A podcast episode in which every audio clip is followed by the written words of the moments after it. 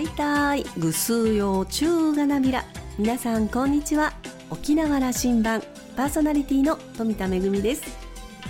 明日5月15日は沖縄本土復帰記念日です。昨年は本土復帰50周年という大きな節目の年だったので1年を通してさまざまなメディアで沖縄の特集が組まれるなど大きな注目を集めました。ただ年が明けてからそういったことってもうなくなりましたね。ただ私たちにとっては1年また1年と大きな節目でなかったとしても大切に1年を積み重ねていく。大切に一日一日を過ごして私たちの沖縄を作っていく。そう改めて認識させてくれるそんな日でもありますね。さあ沖縄羅針盤今日も5時までお届けいたします。どうぞお付き合いください。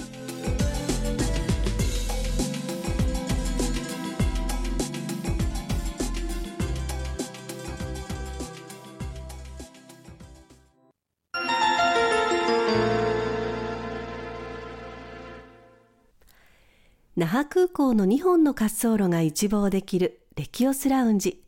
今週はシアタードーナツ代表の宮島真一さんをお迎えしました。沖縄羅針盤には2度目のご出演です。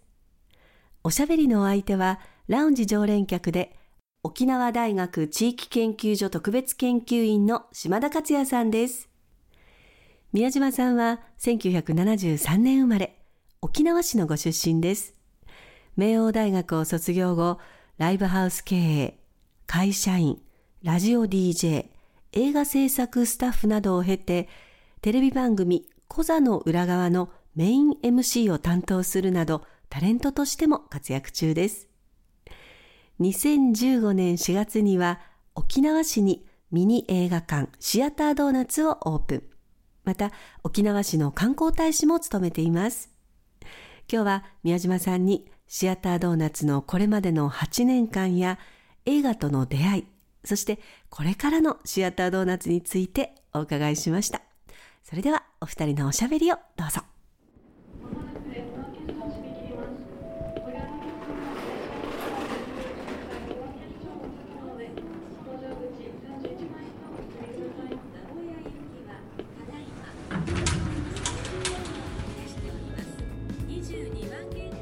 宮島真一さんとおしゃべりです。はい宮島真一です。よろしくお願いします。2歳半の孫がいるんですけどね、はい、これがドーナツ好きでね。いやそうなんですか？ドーナドーナって言うんだけども、はい、かわいい。1個食べるんですよ。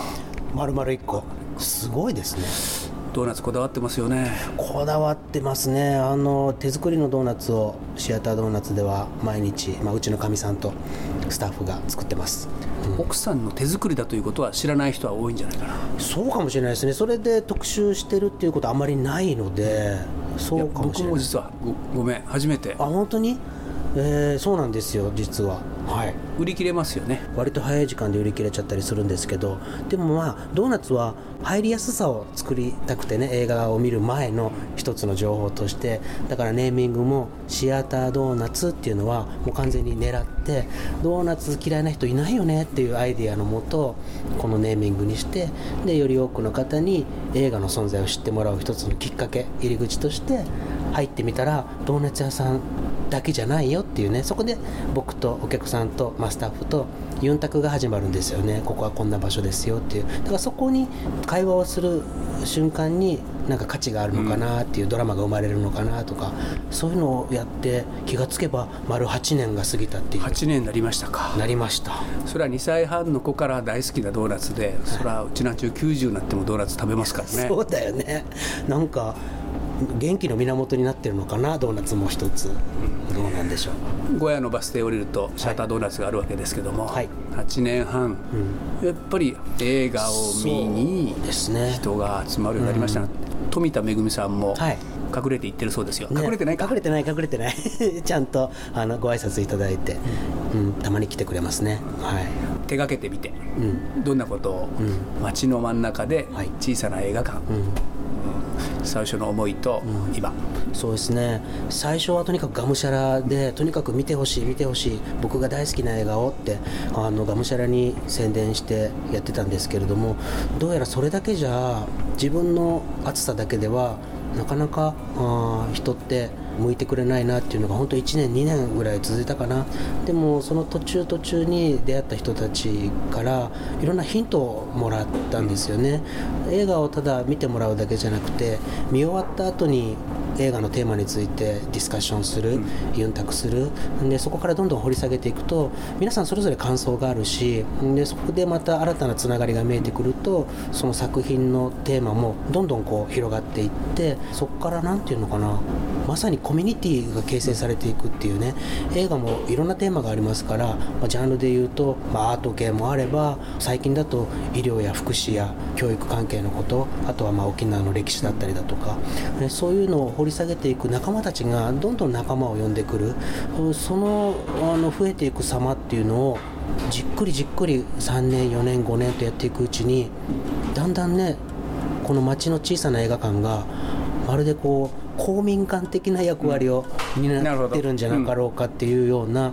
ただ映画を見に来るだけじゃなくてあの例えばもちろんドーナツだけ買いに来るとかねカフェだけを楽しみに来るとか待ち合わせの場所になったりはたまたトイレだけ貸してとか、うん、でどうぞどうぞどうって。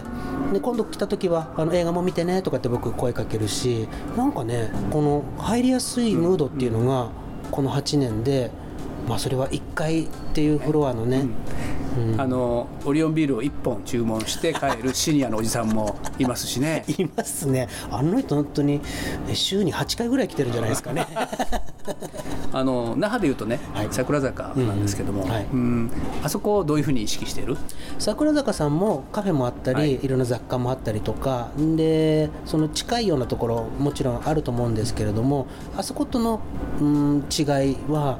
もう僕自身がスタッフもそうだけどなるだけ一人一人のお客さんに声をかけて挨拶をする。でもう一つの違いは映画館の中に持ち込むのでその飲み物やドーナツも、うん、その時に配膳するんです僕たち。すぐ手渡しするんじゃなくて席まで持って行ってごゆっくりどうぞとかそんなこともこちらのシャッタードーナツはソファーですもんね、うん、そうなんです。ソファーとテーブルがあるあの映画椅子ではないんだもんね。そうなんです。だから適度な距離感もある不思議な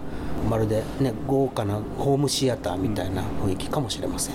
宮島真一ちゃんこれ毎回じゃないんだろうけども、うん、映画の紹介をしたりとか、はい、見てもらったお客さんとコミュニケーション、うん、今おっしゃった、はい、ディスカッションしたりする時間も持っておられるわけね、うん、そうですね。なるだけ僕はここに来てお客さんの前で上映前に軽く挨拶をして上映後にちょっとした解説を入れたりだとか、まあ、そんな長くあのくどくなくね5分ぐらいかなパンフレットの紹介なんかもしてで感想時間があればお客さんに聞いたりとかして。そうするとねやっぱりね体験になるんですねお客さんも、うん、ここでの映画の見方っていうのがその場で映画見終わった後ってちょっと話したいかったりするじゃないですか。それをこう目の前のスタッフと話をする。でそこで生まれてくる誰かに紹介されたとか、今度誰か紹介するねとか。なんか非常にダイレクトに、ね。うん、あの映画を見たこれ一つの作品を見ると、うん、自分の感想を人に伝える、うん、そして人の感想も聞いてみるということによって、まあ深掘りになるそうなんですね。でそのお客さんから聞いた感想を今度また別の日にこんなこと言うお客さんもいたよって言ってまたさらに感想を共有する。シャッタードーナツの映画の作品のラインナップというのは、まさに宮島さんのこだわりを強く感じるわけですけども、はい、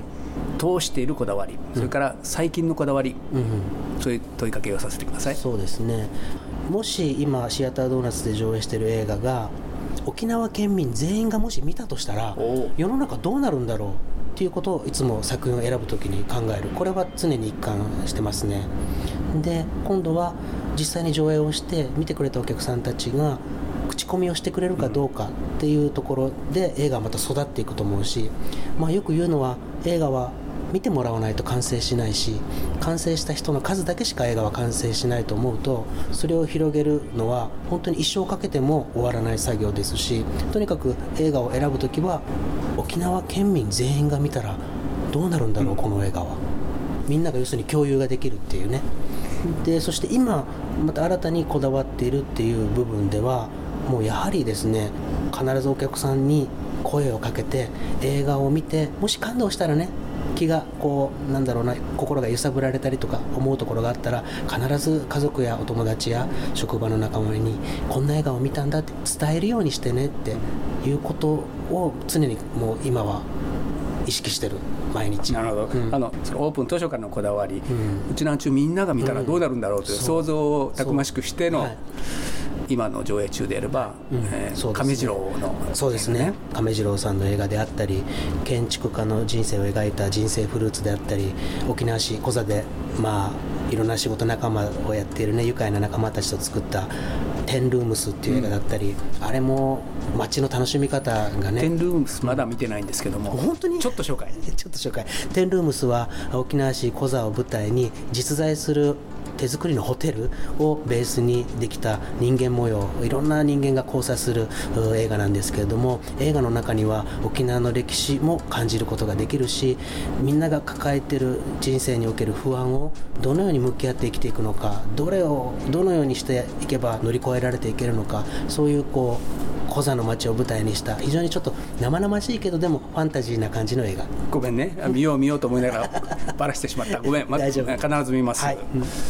みんなに伝えるんだと。見てきた人が周りの人に伝える人に伝えるんだとこれはどんな意味を持つんです？やっぱりね人間ってこうコミュニケーションっていうのは生きてりゃ絶対に必要なものでそのコミュニケーションあればあるだけ豊かになれます。そうですよね。だからそこっていうのはきっと共通していることだと思うしそこの一つ僕は潤滑油の一つとして映画っていう一つのものを共有するっていうことだけでもいろんな意見がある。その意見をお互い聞き合う知り合うっていうところに非常に人生も楽しく豊かにするためのいい時間になると思うんですね。だからやっぱり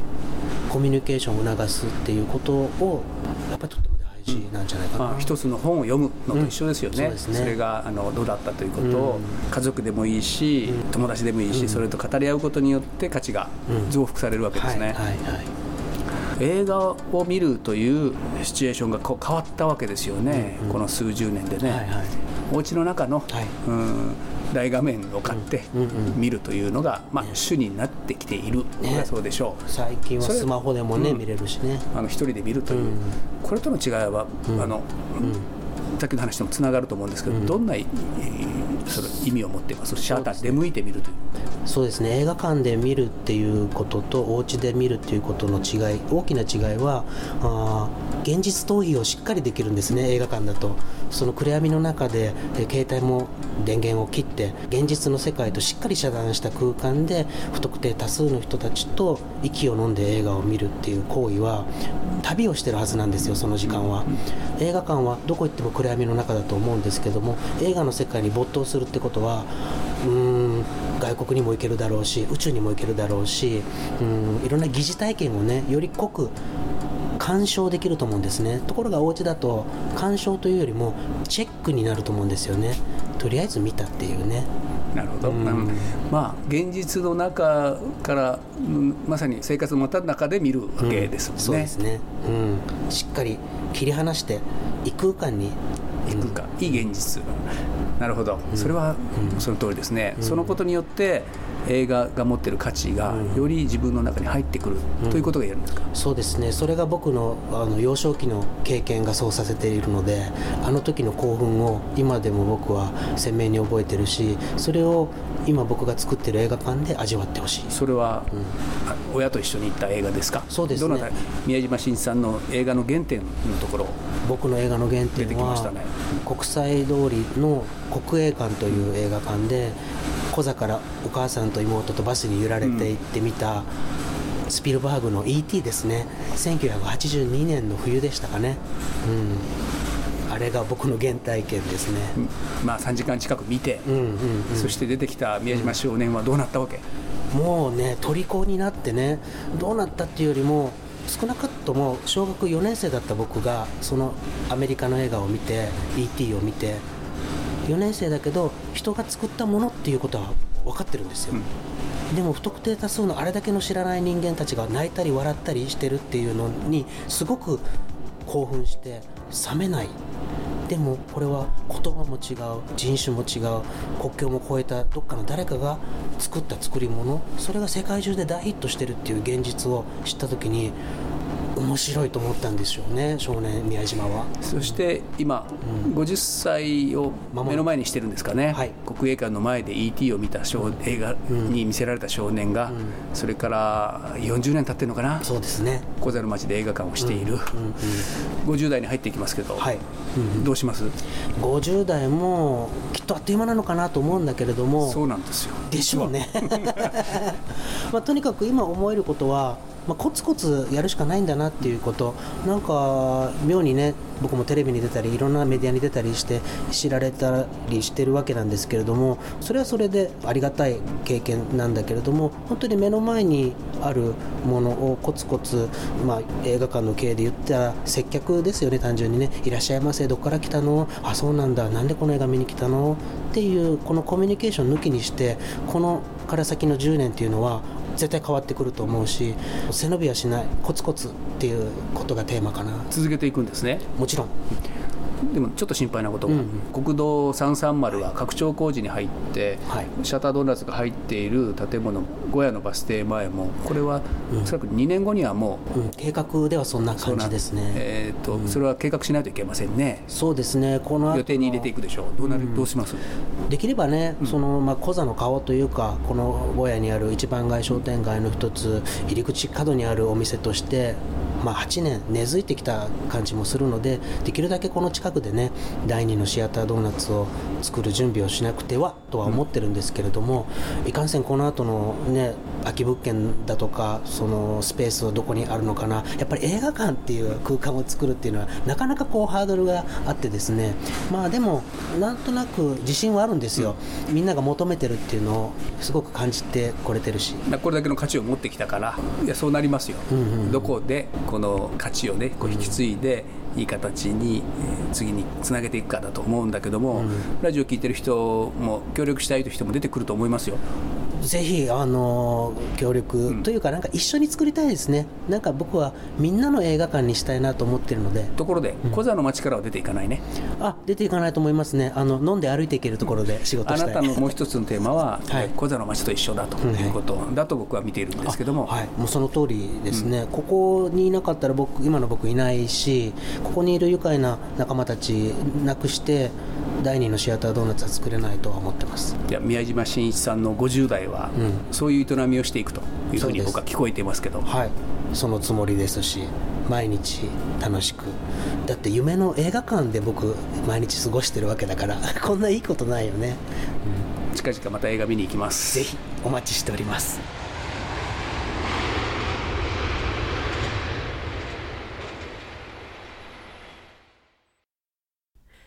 私も時々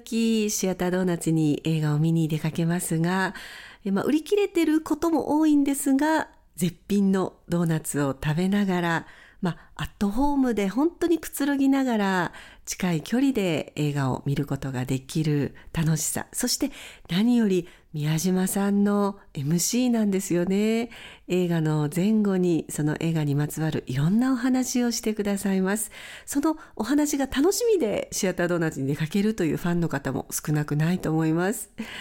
宮島さんのお話はいつも映画愛に溢れていて、その映画の作品だけではなくて、映画制作に携わった皆さんだったり、観客の皆さんに対する大きな愛に溢れています。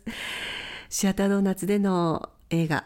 とっても特別な時間だなというふうに思います。あの、道路の拡張が決まっているので、どうなるのかなと思ってたんですが、えどうやら今日のお話では場所を移転しても、えー、シアタードーナツは続くというお話なので、ほっと一安心です。ただ、現在の場所でのシアタードーナツというのは限りがありますので、ぜひ皆さん、極上の映画体験、シアタードーナツへお出かけください。島田さんはお話を終えて、映画は時に人に生きるエネルギーを授けてくれるよね。宮島さん、これからも頑張れと話していました。今週のレキオスラウンジはシアタードーナツ代表の宮島真一さんと島田克也さんのおしゃべりでした。来週のレキオスラウンジには首里城下町クリニック第一院長の田名武さんをお迎えする予定です。お楽しみに。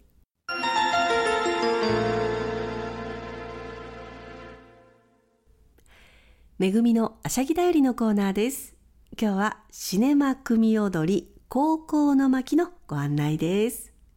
以前にもこのコーナーでご紹介をしましたが、琉球王朝から受け継がれている、まあ、沖縄が世界に誇る琉球の国劇と言っていいかもしれません。組踊り。この組踊りの魅力をぜひ多くの方に知っていただきたいということで、初の劇場映画化されたのが高校の巻です。宮平隆子監督作品で、えー、東京での限定上映はもう満員御礼で大盛況。その後全国を回っていますが、私は大阪で拝見しました。宮平監督の舞台挨拶もあって、まあ、質疑応答なんかもね、本当にあの、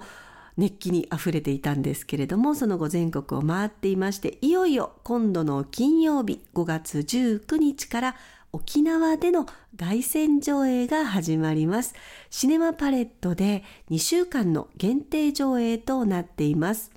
ちょうど昨日はですね、国立劇場沖縄で組踊りの方の、まあ、高校の巻があったんですけれども、組踊りの祖、玉城長君の作品、親を思う子供の高校心を描いた高校の巻がありました。えー、そしていよいよシネマ組踊りの方の高校の巻19日金曜日からシネマパレットで2週間の限定上映となっています。えー、ぜひあの組踊りをはじめこうした伝統芸能は初めてという人にこそ見てほしい、えー、分かりやすい作品で字幕などもついていますしそれからあの解説がね入っていますのでとても分かりやすいと思います。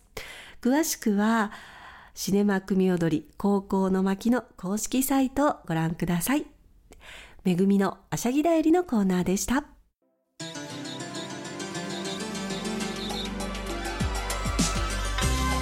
沖縄羅針盤の過去の放送音源はポッドキャストでも配信中です。さらに Spotify、Amazon Music、Google ポッドキャストにも連動していますのでお好きなサブスクリプションサービスでお楽しみいただけます。各サイトで沖縄羅針盤と検索してください。沖縄羅針盤今週も最後までお付き合いいただきまして一平二平でビルそろそろお別れの時間です。パーソナリティは富田恵でした。